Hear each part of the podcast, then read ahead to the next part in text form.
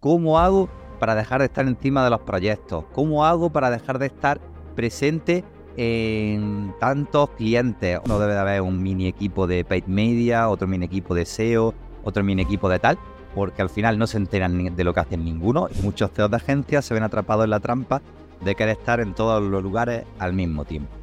Bienvenido a Caos en la Agencia, el podcast para CEOs y fundadores de agencias de marketing que quieren dejar de perder el tiempo apagando fuegos, estando encima de todos los proyectos y pasar a tener una agencia mucho más rentable, poder centrarse en lo importante y tener equipos independientes que puedan ejecutar ellos solos los proyectos, ¿no? Y antes de entrar en el tema de hoy, me va a permitir, como siempre, que te cuente una pequeña historia, y es que hace algunos años, en una agencia de marketing no muy lejana, existió un CEO llamado Juan Pérez. Juan era un apasionado del marketing y su agencia estaba creciendo a un ritmo vertiginoso. Se encontraba en todos los frentes, trabajando con clientes, desarrollando estrategias, incluso a menudo diseñando anuncios.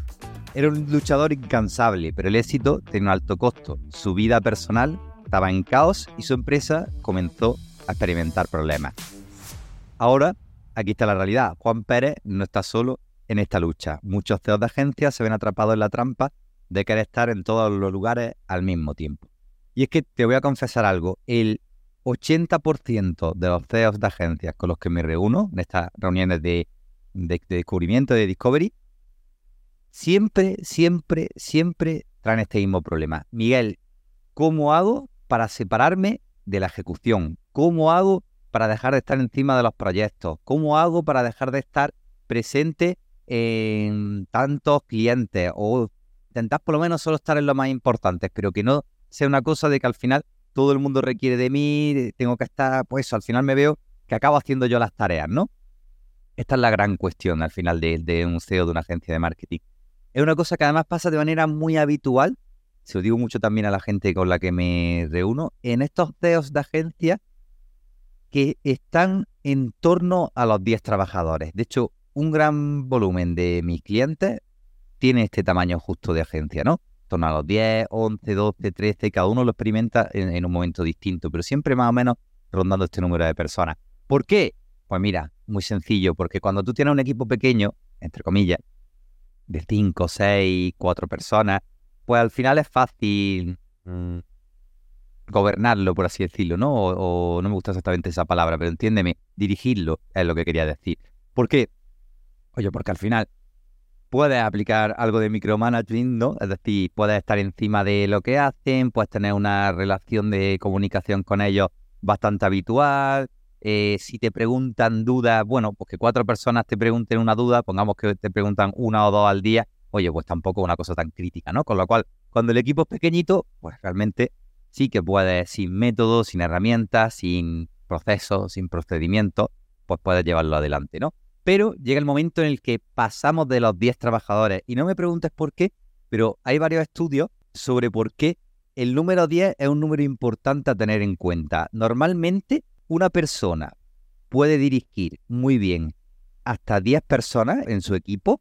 Una persona puede llevar muy bien hasta 10 clientes. Es un número que es curioso, pero la mente humana como que a partir de más de 10 perdemos un poco el foco en, la cuestión, ¿vale? Yo sé que al final no lo mismo llevar 10 clientes enormes, imagínate de IBEX 35, que llevar 10 clientes pequeñitos, pero el número 10, lo hablaremos más adelante, es muy importante. Lo he escuchado además en muchas entrevistas y un montón de, de dueños de agencias de marketing que han hecho muchas pruebas y te recomiendo esto, que te quedes con esta pequeña píldora antes de que sigamos, de que hasta 10 clientes, por ejemplo, es interesante que, que pueda llevarlo un equipo, una persona, es un foco interesante. También los equipos de alto rendimiento pues son de, hasta 10 personas, ¿no? Con lo cual, cuando a medida que pase este número, vas a dejar de ser el líder de un equipo para pasar a ser un empresario. Idealmente, esa empresa tendría que dividirse ya en dos equipos. Si sois 12, 13, 14 personas, ya deberíais de empezar a formar dos equipos, ¿no? Sabes que yo siempre digo, no deberías de tener pequeños silos en forma de las áreas de negocio que tengan. No debe de haber un mini equipo de paid media, otro mini equipo de SEO, otro mini equipo de tal, porque al final no se enteran de lo que hacen ninguno. Y yo entiendo que la idea siempre es crecer dentro de los clientes. Con lo cual, eso ya lo hablaremos más adelante, pero que tengamos claro, siempre equipos multidisciplinares con diferentes especialistas de su área, ¿no? Así que nada, si tú también estás llegando a este momento en el que, como te decía, has pasado las 10 personas, también, como decíamos, 10 es el número ideal para un equipo de alto rendimiento. A partir de más de 10 personas las reuniones no van a ser ágiles, va a ser todo mucho más complicado, etcétera. La comunicación no va a fluir igual. Así que si tú ya has pasado de aquí, necesitas empezar a aplicar una serie de pasos y de métodos que voy a explicarte a, continuación, ¿vale? Con lo cual, te trae una, una solución para este problema, para este problema de estar metido dentro de los proyectos, de estar en la parte de ejecución, de no poder separarte de esto, de que, oye, yo quiero ejercer mi rol de CEO, ¿no? Y al final ese es el paso número uno. Tenemos cinco pasos, son los que te he traído hoy.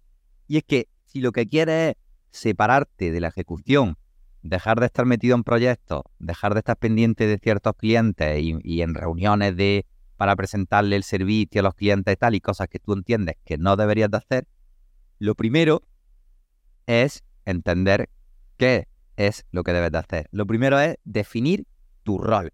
Y cuando se definen los roles, a veces hacemos ejercicios muy difusos y muy, muy, muy vagos, ¿no? Este es un gran problema que siempre tenemos al final el ser humano, ¿no? Que no sé por qué las cosas importantes nos cuestan mucho, ¿no? Como que al final, cuando, oye, imagínate, tengo que hacer el famoso Bayer persona, ¿no? que ya está un poco solito, ¿no? Porque yo creo que hay metodologías como puede ser Just to Be Done que, es mucho mejor, ¿no? Pero bueno, imagínate que, que va a hacer el Bayer persona y siempre hacemos las cosas un poco por encima. Sí, pues se llama Pepe, tiene 30 años y le gustan las motos. Venga, fin, eh, vamos a hacer una campaña ya. No, no, no. Espérate, porque la clave de muchas veces es pararse para analizarlo todo bien, definir bien las cosas y ahí cuando de verdad te esfuerzas y cuando de verdad haces un trabajo bien hecho es cuando se notan las cosas. Y en los roles, volviendo a este paso número uno, definir tu rol, se nota un montón porque realmente yo la mayoría de agencias en las que he entrado, estamos hablando ya, como siempre, de agencias de este tamaño, de entre 5 y 50 trabajadores, ¿no? Que es lo que yo trabajo. La gran mayoría no tiene nada definido los roles y las funciones dentro de, la agencia. Que sí, que sabemos quién es el de copy, que sabemos quién es el de pay media, que sabemos quién es el de PPC, que sabemos quién es el de desarrollo web, el de tal, pero a la hora de la verdad, ellos porque le has puesto este título, porque tienen este rol definido, pues más o menos saben, quieren saber lo que deben de hacer, ¿no? En función a lo que han aprendido, lo que han estudiado, en función también a lo que, como siempre, le pidan los clientes, ¿no? Porque somos muy reactivos en este sentido. Pero no están definidos realmente los roles. Y sobre todo veo muchos dueños de agencias de marketing que no saben en qué consiste el rol de un CEO de agencia de marketing. Yo muchas veces también le llamo eh, visionario, ¿no? Y al final, eh, el visionario es una persona que tiene cinco funciones muy claras. Una es liderazgo estratégico, otra es la parte de relaciones externas, es decir, tiene que ser la, marca de la empresa, porque el CEO de una empresa, y más si tú también has sido fundador de tu agencia, es el que más sabe sobre la agencia, o sea, es la persona que mejor puede vender lo, que hacéis, ¿no? Y que es mejor que esté pues, en eventos, asistiendo a entrevistas de webinar, creando el contenido, teniendo su propia marca personal, etc, etc, ¿no? Y bueno, hay más funciones para el rol de, un CEO que ya hablaremos en otro episodio concretamente, porque voy a hacer un episodio que sea cuál es el rol de un CEO de una agencia de marketing. O sea que te recomiendo que si no lo haces ya, me sigas para que estés atento a este episodio.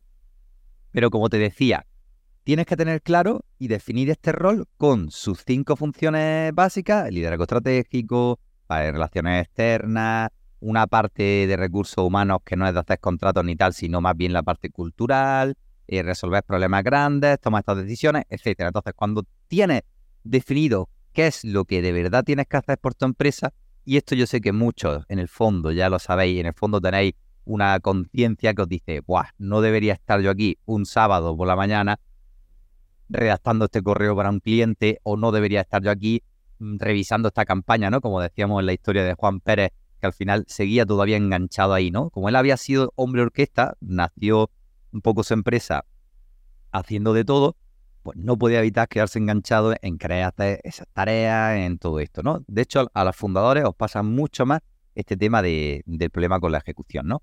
Así que nada, lo primero, define tu rol. Ya te, he dicho que tendremos un episodio muy concreto sobre esto, ¿no? Y, por supuesto, cuando hayas definido tu rol, sabrás en tu día a día concretamente cuando estás haciendo cosas que no tienen que ver con lo que deberías de hacer, ¿no? Segundo paso, pues, estos cinco pasos para solucionar el problema de estar enganchado con la parte de ejecución, con la parte de proyectos, con clientes, etcétera. Pues mira, el segundo paso, una vez que tú ya conoces tu rol, tienes que empezar a quitarte de encima cosas, ¿no? Con lo cual, el segundo paso va a ser delegar tres cosas, que son las tres cosas fundamentales que tiene un CEO como recurso, por así decirle, de la empresa y por la cual la gran mayoría de, trabajadores, clientes y personas acuden a ellos. Y estas tres cosas son, uno, conocimiento, es decir, posiblemente, yo recuerdo un cliente en concreto, ¿no? Que él había estudiado temas de desarrollo, tal, entonces cuando había un tema más, más complejo, pues los empleados acudían a él. Oye, fulanito, ¿cómo se hace esto? ¿Cómo, podemos hacer tal? Que es que tenemos aquí una duda técnica, ¿no? Así que muchos CEOs no han hecho quizá un programa de formación para delegar ese conocimiento. Mientras nadie más en la agencia tenga ese conocimiento que tú tienes, vas a tener que estar encima de la ejecución de proyectos. Te van a consultar dudas, te van a pedir que les ayudes con algunas cosas. Con lo cual, planteate qué cosas solo sabes tú y puedes delegar en otras personas de la agencia. Esa sería la primera de las tres cosas a delegar. Segunda, el poder de tomar decisiones hay cuestiones que se salen de nuestros procedimientos, que sobre eso hablaremos también ahora, que requieren de que tomemos una decisión. Oye, el cliente de repente me ha dicho que si podemos hacerle la web, pero que quiere también que le ayudemos a montar un evento porque quiere presentarle la web a todos sus nuevos, a sus clientes a la vez, ¿no? O a sus proveedores, lo que sea tal. Nosotros no hacemos eventos, pero ostras, parece una, oportunidad también interesante. Podríamos abrir una nueva vía de negociación. Ah, pero claro, esto se lo tengo que preguntar al CEO. Yo no puedo tomar esta decisión. Y ahí tienes otra de las cuestiones que te mantienen atado a la ejecución de proyectos. Te he puesto un ejemplo un poco extremo porque quizá abrir una nueva vía de negocio sí que es una decisión que, que debe de tomar el CEO, ¿no? Pero estoy seguro que me estás entendiendo. Hay una serie de decisiones o una serie de problemas, de cuestiones, de tal, en las cuales pues el empleado, pues, un poco por miedo a cagarla, hablando pronto mal y claro, dice, uy, esto yo lo consulto, ¿no? Voy a preguntárselo a fulanito. Y eso también te está manteniendo atado a la parte de ejecución de proyectos. ¿Cómo puedes tú delegar esta toma de decisiones? Hemos dicho, para delegar el conocimiento, un programa formativo. Por ejemplo, mmm, bueno, si, si idealmente tiene una Wikipedia del negocio, cosa que nosotros montamos en Notion, pues ahí deberías de tener un apartado en el cual haya como un pregunta y respuesta, haya una serie de cursos, de formaciones, etcétera. Recursos que tú, cuando te llegue alguna de estas dudas, en lugar de tú contestarla, pues envíes directamente ahí al empleado y luego ya si eso, pues dudas concretas sí puedes eh, contestarlas, ¿no? E idealmente, con el tiempo, pues los responsables se encargarán de esto, ¿no? Eso para el primer paso de conocimiento.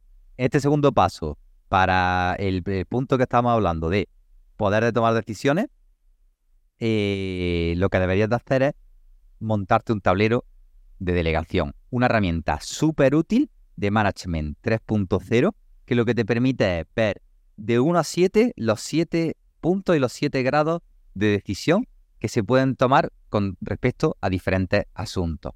Por ejemplo, imagínate, cuando un cliente nos pide que eh, hagamos más revisiones de las que leemos, de las que nosotros tenemos por contrato, ¿no?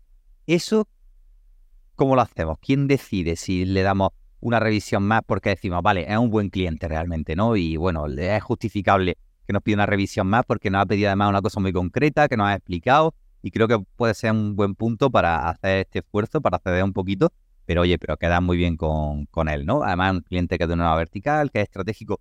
¿Quién decide esto? Pues mira, en Management 3.0, en este tablero de delegación, como te decía, te presenta siete diferentes fases. En la número uno, la decisión sería 100% del manager, con lo cual, si tú ahora mismo tienes un poder de decisión uno, según estas cartas del tablero de delegación, en todos los asuntos de tu empresa o en una gran mayoría de los asuntos de tu empresa, inevitablemente tienen que acudir a ti los, los trabajadores, ¿no? Porque tienes que tomar la decisión, ¿no? El segundo sería vender, que al final es como que no tomas tú solo la decisión, pero, o mejor dicho, sí tomas tú la decisión, pero como que intentas venderle un poco la idea a los trabajadores. Es decir, tú me dices esto a mí y ahora yo, en lugar de decirte, sí, se le hace la revisión, punto, y terminas con el asunto porque tengo el 100% de la toma de decisión, pues lo que hago es venderte la idea. Sí, mira, vamos a tomar esta decisión, pero lo vamos a hacer de esta manera, lo vamos a hacer de esta otra, eh, pues es por esto, mejor dicho, eh, la idea es que este cliente me interesa porque viene de parte de no sé quién y no podemos quedar mal, etcétera. El número dos sería vender. Número tres sería consultar. Cuando tú tienes un poder de decisión 3, como estás viendo, el 1 se acerca más a el manager o CEO toma la decisión y el 7 se acerca más a lo toma el equipo, ¿no? El 3, como te decía, sería consultar, ¿no? Tú tomas la decisión, pero antes, oye, ¿tú qué harías? Trabajador de, de la agencia, ¿no? Pues mira, yo, pues yo pienso que no lo haría, porque resulta que se lo hemos advertido, resulta que además, si hacemos esto con este cliente, con este otro que también mm, se conocen y tal, a lo mejor ya se puede quejar porque dirá, oye, y a este si hacéis las revisiones, a mí no, se no me las hacéis, o no la haría porque lo que nos ha pedido es una barbaridad, es súper complicado de conseguir y no creo que nos merezca la pena, etcétera, ¿no? Ese sería el tercer grado de toma de decisiones, que sería consultar. El cuarto sería acordar, es decir, los dos sentaríais y tomaríais una decisión, decir, venga, pues yo pienso esto, yo pienso esto, vale, pues vamos a llegar a un término medio, venga, pues ¿cómo lo hacemos? Tal, ¿le hacemos la revisión? Sí, pero hasta aquí le dejamos claro esto, ok, decisión tomada. Y del 4 en adelante es donde tú tienes que ir colocando toda la parte de toma de decisiones hasta llegar al número 7, ¿vale? ¿Por qué? Pues porque del 4 en adelante hacemos el camino a la inversa. El quinto sería que el empleado te consulta pero toma la decisión el sexto sería que el empleado toma la decisión y solo te comenta un poco la idea que tiene, mira, lo voy a hacer así por esto, esto y esto. Y el séptimo sería que tú delegas totalmente, que es lo ideal, esa toma de decisión en el empleado. ¿Vale? En agencias pequeñitas, al final tú tienes que seguir siendo la figura de, de, manager, con lo cual tienes que estar todavía un poco encima de esta toma de decisiones. Ahora veremos también más adelante que cuando vayas creciendo, una de las cosas más importantes va a ser nombrar responsables, con lo cual ese será ese responsable el que esté dentro de este tablero de delegación del 1 al 7, ¿no? Y habrá cosas que quieras que estén más cerca del 1, del 2 y del 3, es decir, más cerca de que tome la decisión el responsable, y habrá muchas cosas que créeme que es mejor que tome la decisión el equipo, ¿vale? Hablaremos también del tema del tablero de delegación de Management 3.0, pero échale un vistazo porque es súper interesante. Así que nada, volvemos otra vez a estos cinco pasos, ¿no? Recuerda, estamos en el paso número 2, delegar tres cosas.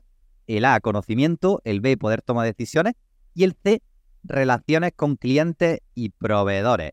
Es decir, otra de las cosas que a ti te mantiene enganchado a tu ejecución de proyectos y a todos estos problemas que estamos hablando es el hecho de que a lo mejor tú has sido, a lo mejor no, muy probablemente has sido la figura comercial de la empresa, el que ha hecho muchas ventas, entonces a ti es al que buscan algunos clientes. Oye, eh, Lucía, mm, ¿cómo va esto? Tal, o mira, tal, me gustaría que lo hiciéramos de esta manera, no sé qué, ah, vale, vale, se lo digo al equipo, pero estás en medio, es decir, tienes esa relación con ese cliente que es el que te llama a ti, que incluso puede que tenga tu teléfono personal, que tenga tu WhatsApp, y si ya la cosa llega a un extremo, a lo mejor hasta te hablan los fines de semana, ¿no? Y un domingo por la tarde está aburrido y te dice, oye, ¿qué está pensando que para la campaña de que vamos a hacer de tal, vamos a cambiar una cosa, vamos a hacer esto? Y eso es un problema, porque de hecho seguramente de estas de estas tres cosas que estamos viendo ahora, del ABC, de este segundo paso, esta es la más complicada de delegar. Porque delegar conocimiento, oye, pues al final no deja de ser grabar una serie de vídeos, deja una serie de materiales y a lo mejor tener una serie de reuniones para formar al equipo, pero entre comillas yo creo que todos somos capaces de, de que hay quien mejor y quien peor, pero de explicar las cosas que sabemos, ¿no? El delegar la toma de decisiones, ya hemos dicho también que cuesta, que da un poco de vértigo, que hay que confiar en el equipo, pero hay una herramienta concreta que es este tablero de delegación, ¿no? Pero delegar las relaciones con clientes y proveedores, eso es más difícil, porque los clientes, bueno, nosotros mismos tendemos a que nos gusta que nos atiendan una persona, ¿no? Yo te pongo un ejemplo, por mío personal. Yo tengo un peluquero, el cual pues también con el tiempo ha ido creciendo su empresa, ¿no? Y de repente ha ido metiendo pues más trabajadores con él, ¿no? Eh, mi peluquero es buenísimo, es un tío que es que súper perfeccionista, si lo viera ahí va a un nivel de detalle que a mí me flipa verle trabajar, ¿no?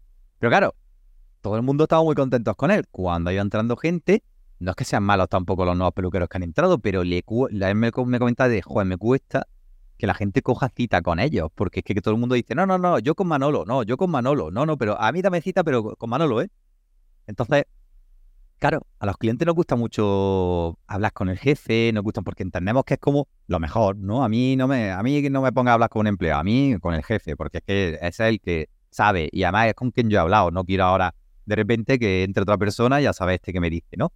Entonces, mm, delegar estas relaciones con los clientes y hemos dicho también con los proveedores, explicarle a una persona, mira, cuando nos pidan, por ejemplo, hacer un tema de backlink eh, con el tema de SEO, pues mira, pues habla con ellos, porque estos son los que nos buscan, eh, son los intermediarios en las relaciones con los periódicos digitales. Entonces, habla con ellos, tienes que negociarles, con la que habla se llama fulanito, este, no esperes que te conteste un correo en menos de 72 horas, si ves que es un tema urgente le puedes llamar, todas esas cosas, pues también hay que explicarlas, ¿no? Y hay que darle contexto y hay que hacer una reunión para poder decir, mira, pues así este cliente, esto es lo que se ha hablado con ellos, ojalá que haya un histórico de reuniones también, un acta de reuniones, cosa que tampoco hacemos y que es fundamental, y esto ya también lo hablaremos en, el podcast, sé que digo mucho, ese va a ser el, meme del podcast, también lo hablaremos, pero joder, es que es verdad que hay muchos temas, hay muchas ramificaciones de, temas, ¿no? Y no quiero irme de, por la rama, nunca mejor dicho.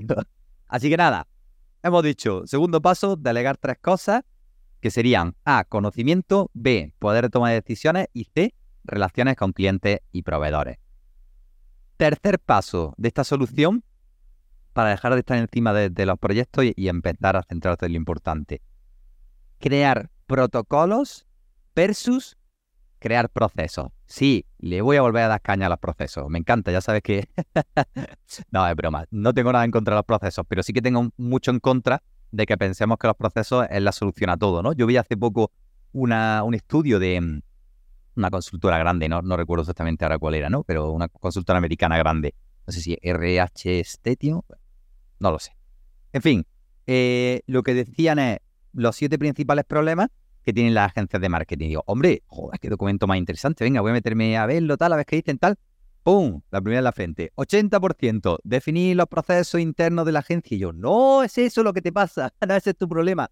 Tu problema, que de hecho estaba en el segundo paso, era sobrecarga de tareas para el CEO de la agencia. Y sí, eso sí es el problema principal. Pero ¿por qué siempre soy tan crítico con, el tema de, no de los procesos, sino de que la gente piense que los procesos es la solución a estos problemas? Porque creo que hemos malentendido la palabra proceso, ¿no? De hecho, te la voy a leer literalmente, que proceso en el diccionario es conjunto de fases sucesivas de un fenómeno o hecho complejo, dice aquí, ¿no? Con lo cual, ¿qué es un proceso para mí? Un proceso es una fase que atraviesa un cliente. Por ejemplo, cuando un cliente entra en la agencia, entra en un proceso de onboarding. Pues claro que sí, al final, fase número uno, recabar todos los datos, hacer la reunión de kickoff, hacer tal, llegar a tal, ver los requerimientos, etcétera. Fase número dos, trasladar todo esto al equipo, etcétera. Ese es un proceso y está genial al final. Los procesos son muy, son muy interesantes. Si encima lo automatizas, tienes, por ejemplo, un BPM o tienes algún tipo de de automatización, oye, pues el rey del mambo, sí, eso ayuda un montón.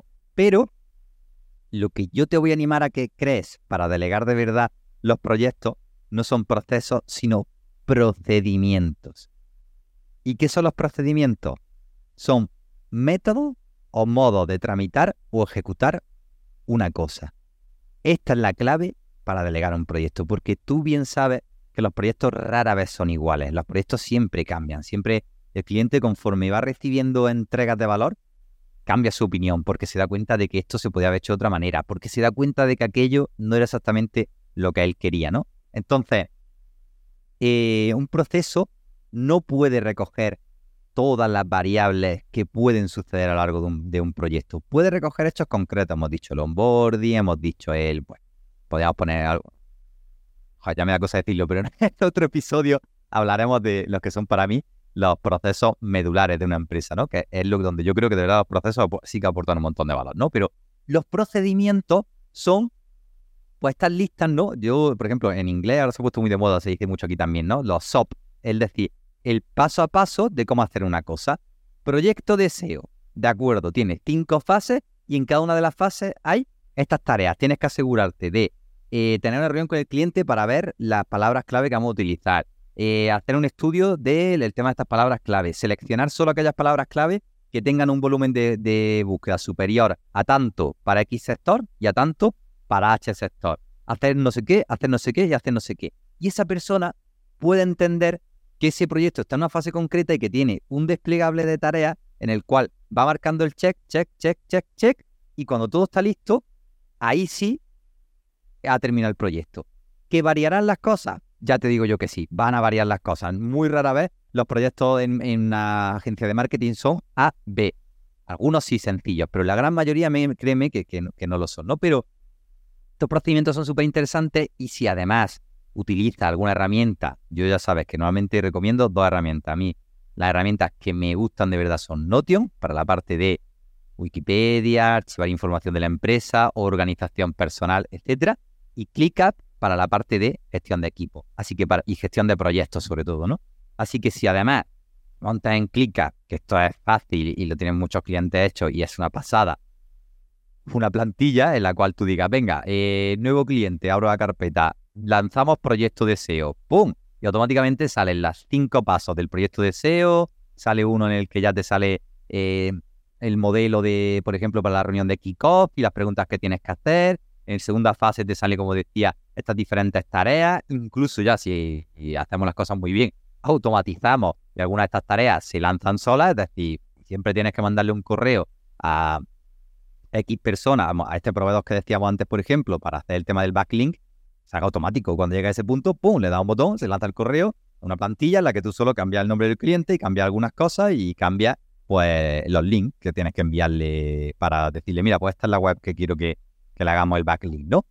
Eso sí funciona de verdad, los procedimientos, el hecho de darle unos pasos a seguir a la persona, de tener una plantilla para que se aplique en el proyecto, de automatizarlo, esa sí te puede ayudar a delegar estos proyectos. Con lo cual, para delegar proyectos, procedimientos sí, procesos no. Procesos, ya te he dicho que hablaremos que es otra cosa diferente. Y nos quedan dos pasos más no me quiero enrollar mucho más porque me gustaría que los episodios estuvieran en torno a esos 30, 35 minutos de duración, que vosotros mismos habéis dicho que es la duración que, preferís, ¿no? Para, sobre todo para los episodios en solitario, las entrevistas sí que nos iremos más a una charla de una hora aproximadamente.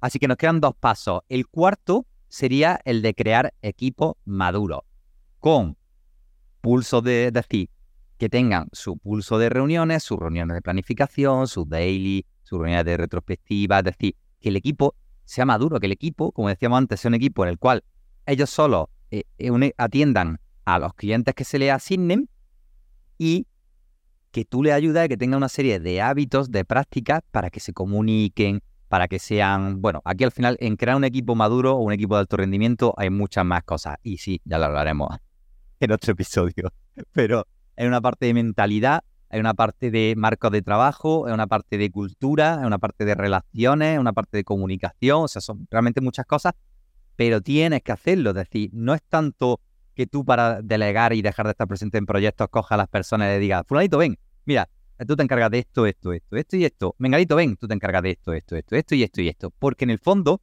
tú eres un nexo de unión entre ellos, un nexo de comunicación, ¿no?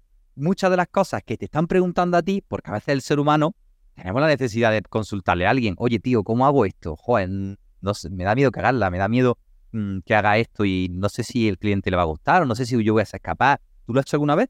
Entonces, favorece que se cree ese equipo maduro, ese equipo de alto rendimiento en el que ellos mismos, entre ellos, hablen, se comuniquen, atiendan sus dudas, etcétera, etcétera. ¿Vale? También, por supuesto, deberías de darle un tablero de trabajo en equipo donde se vea la carga de trabajo, donde se vea tareas que tenemos para esta semana, donde se vea tal, porque ya sabes que yo no soy nada, nada fan de los deadlines mm, en las tareas. Es decir, deadline para el proyecto, sí, si nosotros hemos dicho que el proyecto tiene que terminar en, tal momento, pues ya sabes, en agilidad además nos tomamos muy en serio lo que, es, lo que es el tema del tiempo. El tiempo en la agilidad, si decimos que tardamos una semana en llevar a cabo una entrega de valor, tardamos una semana de verdad, no nos extendemos y, ay, no, es que tal pero, lo dicho, dale ese tablero en el que ellos vean, pues oye, venga, eh, carga de trabajo para esta semana, ¿qué es lo que tenemos que hacer? Esto, esto, esto y esto. Y no tanto, como decía al final, tareas con deadline de, venga, esta tarea la vamos a hacer para el jueves, esta para el miércoles, esta para el martes, esta para no sé qué. Mejor agruparlo por sprint, mejor agruparlo semanalmente, porque al final el tema de los deadlines, tú y yo sabemos, amigo mío, que nunca se cumple. que siempre al final te diciendo, uy, uy, no hemos llegado, pues venga, ti, ti, ti, esta la muevo al, sábado, esta la muevo al miércoles, esta el jueves, etcétera, etcétera, ¿no? Y nada, para terminar, hemos dicho estos cinco pasos, hacemos un pequeño repaso. Primero, define tu rol y funciones. Segundo, delega tres cosas. A, conocimiento. B, poder tomar decisiones. Y C, relaciones con clientes. Tercero, crea protocolos versus crea procesos. Cuarto, crea estos equipos maduros. Y quinto, nombra responsables. Porque si tú ya estás pasando este punto de las 10 personas, hasta aquí has podido ser el CEO, el responsable del equipo, seguramente también el project manager y seguramente también hayas ejecutado tareas. Pero ahora necesitas empezar a tener responsables para que este equipo en concreto que tú ya has construido se quede consolidado. Y ahora simplemente es replicarlo. En el momento en el que tú tienes un equipo maduro, que funciona bien, que tiene buenos hábitos, que tiene buenas herramientas, sorpresa, el otro igual que este es mucho más sencillo porque los nuevos trabajadores puedes ponerlos a trabajar un tiempo con este equipo, se empapan de la forma de, la cultura, de, de, las creencias incluso también que hay en el equipo, de cómo hacen las cosas. Y ahora es mucho más sencillo que tú vayas creando poco a poco otro equipo y otro equipo y otro equipo. Y ya en el futuro, cuando te acerques más bien a los 30, 40, 50 trabajadores, que es el otro gran desafío que yo trabajo, pues tendrás otros problemas de cultura, de comunicación, de silos, de tal. Pero desde luego habrás, tendrás la fórmula para no tener que estar encima ejecutando todos los proyectos.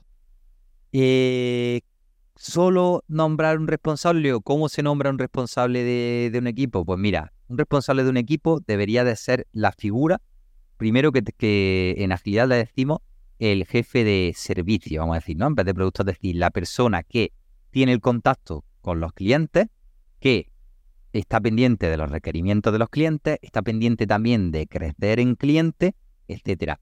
Pero, ojo, cuidado, que esta persona no sea al mismo tiempo también project manager, porque no es lo mismo, de haber puesto alguna vez este ejemplo me parece, ¿no? Si yo voy a un restaurante, una persona es el cocinero perdón, una persona del camarero que es el que viene a mi mesa y se para y habla conmigo y es simpático y desarrolla habilidades sociales y coge mi opinión, oye, ¿qué te ha parecido? ¿Te ha gustado?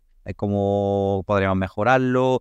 Mm, ¿Te quieres también un vino que tenemos aquí que está súper bien? Que yo te recomiendo por esto, esto y esto, que otros clientes que les gusta esto también lo han pedido. Ese es el camarero. Y si va a la cocina, hay los cocineros, que sería el equipo, y también hay un jefe de cocina, que es, simplemente el que está pendiente de las comandas y decir, vale, eh, centrarnos mejor en esto, o vamos a priorizar esto, o vamos a empezar por aquello, ¿vale? Entonces, nombra un responsable que sea la persona en la que delegues lo que habíamos dicho antes, esta relación con los clientes, y también necesita un project manager en el equipo, alguien que esté pendiente de todos los proyectos, cómo casan y esta semana, si tenemos esta carga de trabajo concreta, es porque vienen estas tareas de esta fase de, de este proyecto, estas de este, estas de este y estas de este. Porque como además tú delegues a un equipo en una organización por proyectos, pues se pueden volver locos, porque no todo el mundo es capaz de estar con la mente puesta en 15, 20 proyectos, como seguramente estás haciendo tú ahora mismo, en 15, 20 clientes, en sus 15, 20 historias, el equipo necesita decir, vale, esto es lo que tiene que suceder esta semana. Y para que el equipo sepa eso, necesita un responsable que sea un ejecutivo de cuentas, si quieres decirlo así, esté centrado en la relación con los clientes un project manager eh, que esté pensando en todo momento cómo casan las tareas y cómo priorizarlo todo y qué es lo que tenemos que hacer, y el equipo que se dedique cada uno a hacer lo suyo, en lo que es bueno. Así que nada más, sí, también hablaremos de esto en otro episodio, sobre cómo, cómo se debería de estructurar un equipo, ¿no? Pues, de hecho, eso puede ser un episodio muy chulo. ¿Cuáles son los roles base que necesitan un equipo? Ya hemos dicho, el ejecutivo de cuentas, el project manager y alguna otra cosa más, que también es súper importante. Pero por hoy lo dejamos hasta aquí. Espero haberte aportado valor en esta parte de cómo empezar a desprenderte de, los proyectos. Te animo a que apuntes estos cinco pasos y a que reflexiones sobre ellos. Te animo a que sigas el podcast porque seguramente para muchos de estos cinco pasos entraremos en muchísima más profundidad. No es algo tan fácil. Yo sé que te puedo decir, oye, imagínate, como te he dicho antes, crea un tablero de delegación tal, Juan. No me digas, vale, genial. Y crea un tablero de delegación diciendo, fulanito, siete, menganito, cinco, eh, no sé quién. No, no es tan sencillo, evidentemente. Hace falta unos pasos, hace falta una serie de cosas. Pero no, como sabes, tenemos 30-35 minutos, no nos da tiempo, así que hoy quiero que te quedes con este, es el camino para seguir, para poder delegar y poder dejar, dejarte de ejecutar proyectos. Y hablaremos mucho mantenimiento con eso. Así que hasta aquí este 14 episodio de Caos en la Agencia. Muchísimas gracias por escucharnos y como siempre digo, si tú también tienes este problema, si tú también tienes una agencia de hasta 10 trabajadores y te gustaría que yo te ayudase a olvidarte de todos los, problemas, olvidarte de apagar fuego, sentir que de verdad tú puedes delegarle un cliente al equipo y que tienes un equipo que sabe ejecutar bien y que sabe hacer un buen resultado y que estás tranquilo y que puedes centrarte en las cosas importantes, pues nada, puedes encontrarme a través de LinkedIn, Miguel Villamil, o en la página web www.miguelvillamil.com. Esto es todo por hoy, nos vemos la semana que viene, un abrazo muy fuerte, Ciao!